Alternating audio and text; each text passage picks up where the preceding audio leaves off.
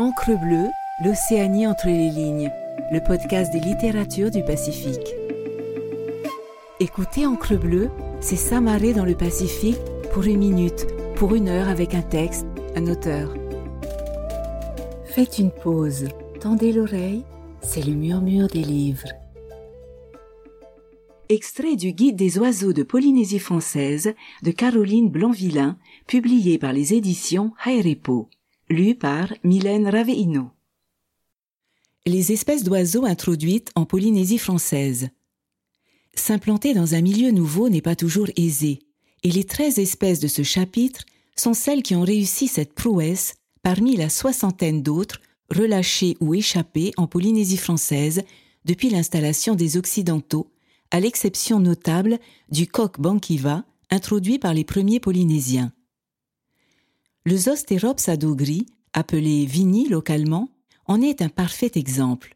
Il est capable de parcourir plus de 2000 km pour s'implanter dans une nouvelle zone, mais il résiste mal à la compétition avec les autres espèces d'oiseaux et son implantation a déjà avorté dans plusieurs îles, notamment au Tuamotu, où le milieu est peut-être trop sec pour lui.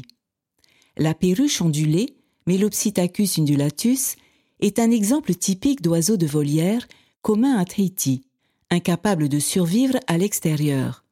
Originaire des zones arides d'Australie, elle supporte sans doute mal le climat tropical humide de Tahiti. Ce chapitre ne détaille pas les espèces domestiques que l'on retrouve parfois dans la nature, canards, cailles, pans, mais il s'attache à décrire les espèces réellement naturalisées en Polynésie française. Malheureusement, ces oiseaux introduits jouent un rôle majeur dans la raréfaction et la disparition des espèces locales. La prédation. Deux rapaces, le busard de Gould aux îles de la Société et le grand-duc de Virginie à Hivaoa aux Marquises, ont été introduits entre la fin du XIXe et le début du XXe siècle, avec l'intention sincère de limiter la prolifération des rongeurs dans ces îles respectives. Comme c'était prévisible, ils se sont attaqués aux oiseaux endémiques et aux oiseaux de mer nicheurs, totalement démunis face à ces redoutables prédateurs. Le premier a provoqué la disparition du roupé, le carpophage de la société à Tahiti, et le second, celle du pahi, le martin chasseur des marquises, à Hivaoa. La colonisation spontanée des autres îles de la société par le busard de Gould, qui a même été signalé à Rapa en 1980, et à Raivave en 2016 aux îles australes est préoccupante. On suppose que le Uupa, le petit lobe des îles sous le vent, a totalement disparu de Maupiti à cause de sa prédation. L'exiguïté de son île ne lui a peut-être pas offert de forêt assez dense où il aurait pu se cacher. Que va-t-il advenir de cette espèce dans les autres îles sous le vent? Deux autres espèces d'oiseaux introduits, le bulbule à ventre rouge et le merle des Moluques, en s'attaquant aux nichés et aux adultes, s'avère avoir un impact catastrophique sur la survie du Omamha, le monarque de Tahiti.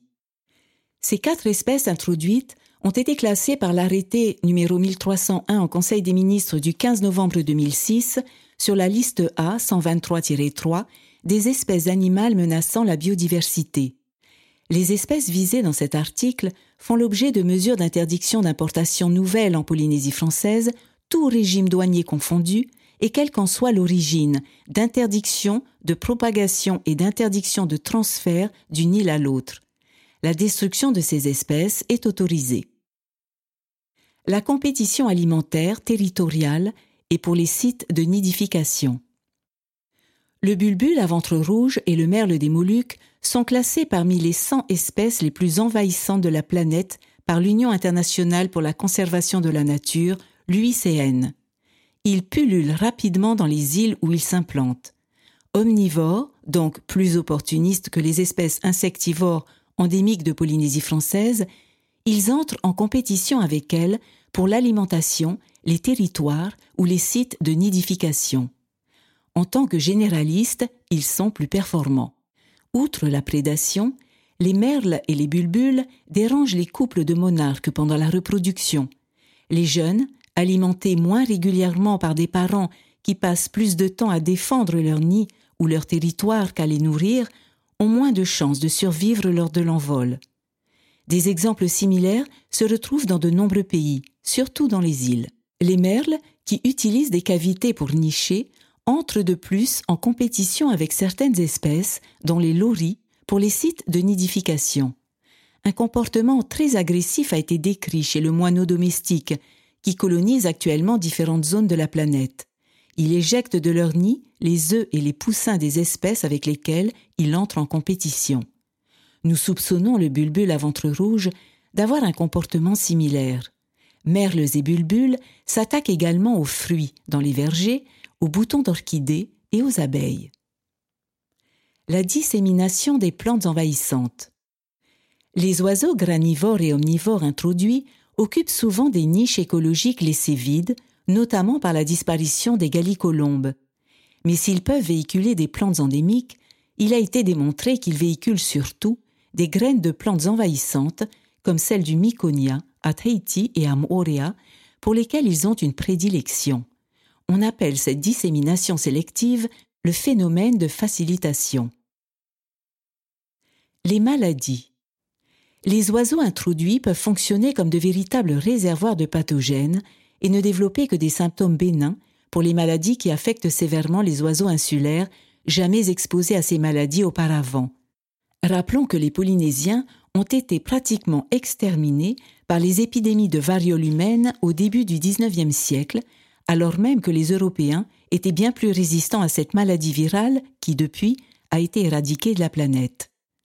Pour les oiseaux endémiques de Polynésie française, isolés parfois depuis plusieurs millions d'années, les risques sont donc importants.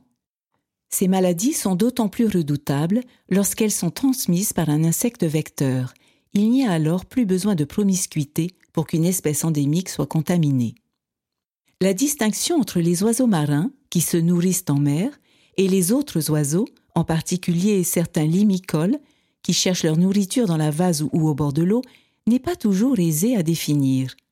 La palmure des pattes, par exemple, commune à tous les oiseaux de mer, n'est pas uniquement présente chez eux. La glande uropigienne n'est pas non plus l'apanage des espèces marines. Située au-dessus du croupion chez de nombreux oiseaux, elle sécrète un mélange complexe de corps gras et de cire et est classiquement considérée comme utile à l'imperméabilisation des plumes. Son importance dans cette fonction est toutefois controversée, car elle n'est pas plus volumineuse chez les oiseaux ayant un contact régulier avec l'eau, même si elle présente des différences histologiques chez ces derniers. C'est en fait la structure des plumes, c'est-à-dire l'entrecroisement des barbes et des barbules, qui pourrait expliquer l'étanchéité exceptionnelle des oiseaux de mer. Leurs narines couplées avec des glandes spécialisées permettent à ces oiseaux d'ingérer de l'eau de mer avec leur proie et d'excréter ainsi le surplus de sel. Là encore, au moins 13 ordres d'oiseaux possèdent des glandes à sel et pas exclusivement des espèces vivantes en mer. Sur les 10 000 espèces d'oiseaux répertoriées sur la planète, environ 370 ont su s'adapter à cet élément pour y collecter leur nourriture. Les oiseaux marins appartiennent à huit familles, réparties entre deux à six ordres selon les auteurs. Dans ce chapitre, nous ne présenterons que les oiseaux de mer nicheurs en Polynésie française et suivrons la classification retenue par BirdLife International 2021. Les particularités de l'avifaune marine de Polynésie française. La Polynésie française est aussi vaste que l'Europe. Elle comprend des étendues maritimes très variées, depuis les eaux chaudes équatoriales jusqu'aux eaux tempérées du sud du tropique du Capricorne. Son avifaune marine est riche, et certaines espèces sont distribuées dans de nombreuses régions de la planète, tandis que d'autres ne viennent nicher que dans nos archipels ou en Polynésie orientale, elles sont endémiques. Les Polynésiens connaissent mieux les oiseaux marins que les oiseaux terrestres. Ils leur permettent de localiser les poissons carnivores, car ces derniers chassent vers la surface les petites proies dont ces oiseaux se nourrissent. Les gigis indiquent aux pêcheurs la présence de dorades coryphènes, et les nodis leur signalent les bancs de thon et de bonite. Selon la liste rouge de l'UICN, il y a cinq espèces d'oiseaux marins menacés en Polynésie française. Elles appartiennent toutes à l'ordre des procellariformes. La plus menacée est le puffin de Rapa, classé comme étant en danger critique d'extinction CR. Il vient d'être reconnu comme une espèce à part entière, endémique de cette île. Puis viennent l'océanite à gorge blanche, classé en danger EN, le pétrel à la poitrine blanche EN, le mystérieux pétrel à collier classé vulnérable VU et dont on ignore encore s'il s'agit d'une espèce endémique stricte de Polynésie française. Si cette hypothèse était confirmée, cette espèce serait bien plus menacée d'extinction car elle est rarissime au Fénois. Le pétrel de Gould, VU, nicherait à Raivavai, selon les spécialistes. Rajoutons à cette liste une espèce quasi menacée, NT, le pétrel de Tahiti. L'océanite à ventre blanc, présente à Rapa, est classée préoccupation mineure, LC, par l'UICN. Cependant, des recherches sont en cours pour déterminer si elle n'est pas en fait une espèce à part entière, endémique stricte de cette île et par conséquent bien plus menacée. Toutes ces espèces sont protégées par la réglementation territoriale, l'arrêté 355 du 20 mars 2013 qui fixe la liste des espèces protégées relevant de la catégorie A. Présentation des principales familles d'oiseaux de mer. Avec 31 espèces nicheuses, la Polynésie française est particulièrement riche en oiseaux de mer par rapport aux oiseaux terrestres. Contrairement à ces derniers, ils ne semblent pas avoir subi beaucoup d'extinction. Étant présents dans plusieurs îles simultanément, la perte d'une population n'entraîne pas celle de l'espèce. Les menaces. Deux catégories de menaces expliquent le déclin des oiseaux de mer, celles qui les affectent à terre lorsqu'ils se reproduisent et celles les impactant en mer. Ces volatiles sont très sensibles à toute menace aux modifications apparaissant dans leur milieu. À terre, une espèce peut être menacée à cause de la perte de son habitat de nidification, de la surexploitation de sa population par l'homme, de la présence d'espèces invasives dans ses colonies et bien sûr de la pollution et des maladies. En mer, il convient d'ajouter les changements climatiques globaux, la surpêche et les captures collatérales effectuées par les pêcheries. En Polynésie française, c'est la prédation dans leur zone de reproduction qui affecte le plus durement les oiseaux marins. Rats, chats, cochons et chiens sont des prédateurs redoutables. Leur introduction dans les motos isolés, où sont établies des colonies d'oiseaux de mer, ont des répercussions catastrophiques. Avec l'aménagement des sentiers de randonnée dans les îles hautes, ces espèces exotiques envahissantes EEE e e, parviennent progressivement aux cimes, où les pétrels et les puffins établissent leurs terriers. Vient ensuite l'altération de l'habitat par les ruminants introduits, voire par des lapins, comme encore récemment au Gambier. De plus, certaines plantes envahissantes empêchent les oiseaux de mer de nicher, en bloquant leur progression dans leur colonie ou en remplaçant les longues touffes d'herbe sous lesquelles ils avaient l'habitude de pondre. L'homme, lui aussi, chasse et consomme certaines espèces, même si cette prédation tend à s'estomper. Il collecte leurs œufs, notamment aux Tuamotu et aux marquises, ou leurs poussins, comme à Ces espèces, qui vivent longtemps mais qui sont peu prolifiques, sont particulièrement fragilisées lorsqu'un danger touche les adultes la pollution lumineuse, qui affecte surtout les juvéniles de nombreux pétrels et puffins, est ainsi considérée comme moins nuisible à la survie de l'espèce que la prédation d'adultes sur les sites de reproduction. Ainsi, les jeunes, attirés par les lumières lors de leur premier envol, surtout les nuits sans lune, sont désorientés et se posent au sol, d'où ils sont incapables de redécoller rapidement. S'agit-il d'une simple curiosité ou de leur tendance à suivre la lumière de certaines étoiles qu'ils confondent avec les lumières anthropiques? C'est peut-être lié à leur attirance pour les organismes marins bioluminescents dont ils se nourrissent. Une autre hypothèse est que les éclairages urbains leur évoquent le reflet de la Lune sur la mer et leur indiquent une mauvaise direction à suivre. Les mesures de conservation.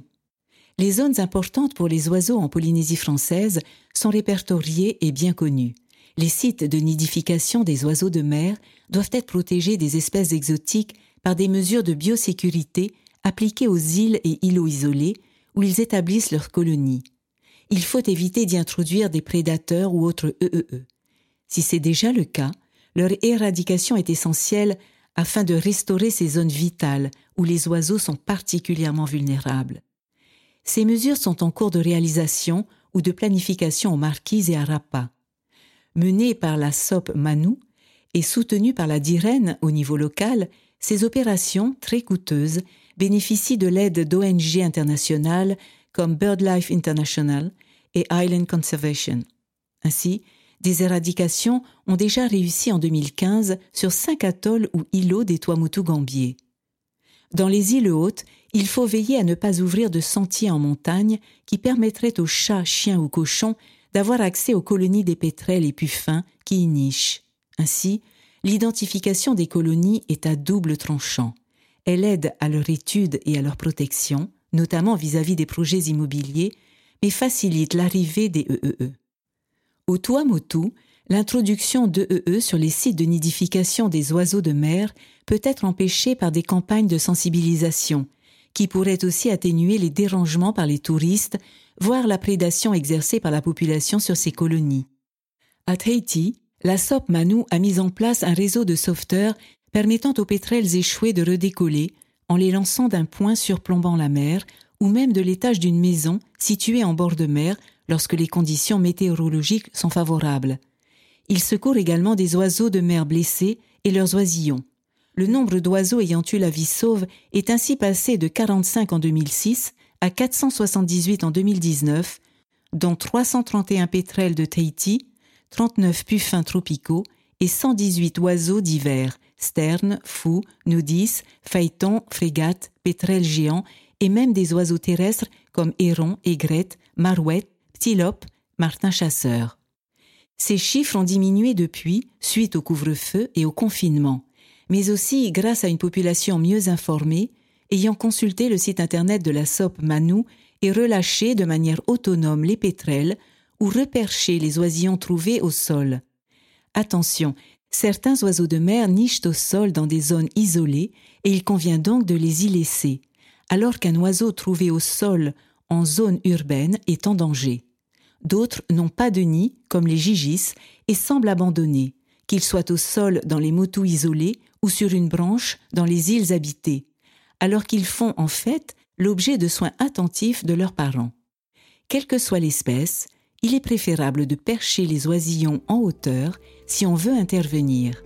Les parents les relocaliseront et ils auront bien plus de chances de survivre que dans les familles d'adoption humaine. Merci d'avoir écouté cet épisode.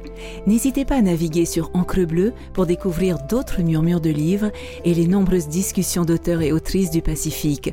Retrouvez-nous sur toutes les plateformes d'écoute et sur le site lireenpolynésie.pf. Maruru et Yaorana.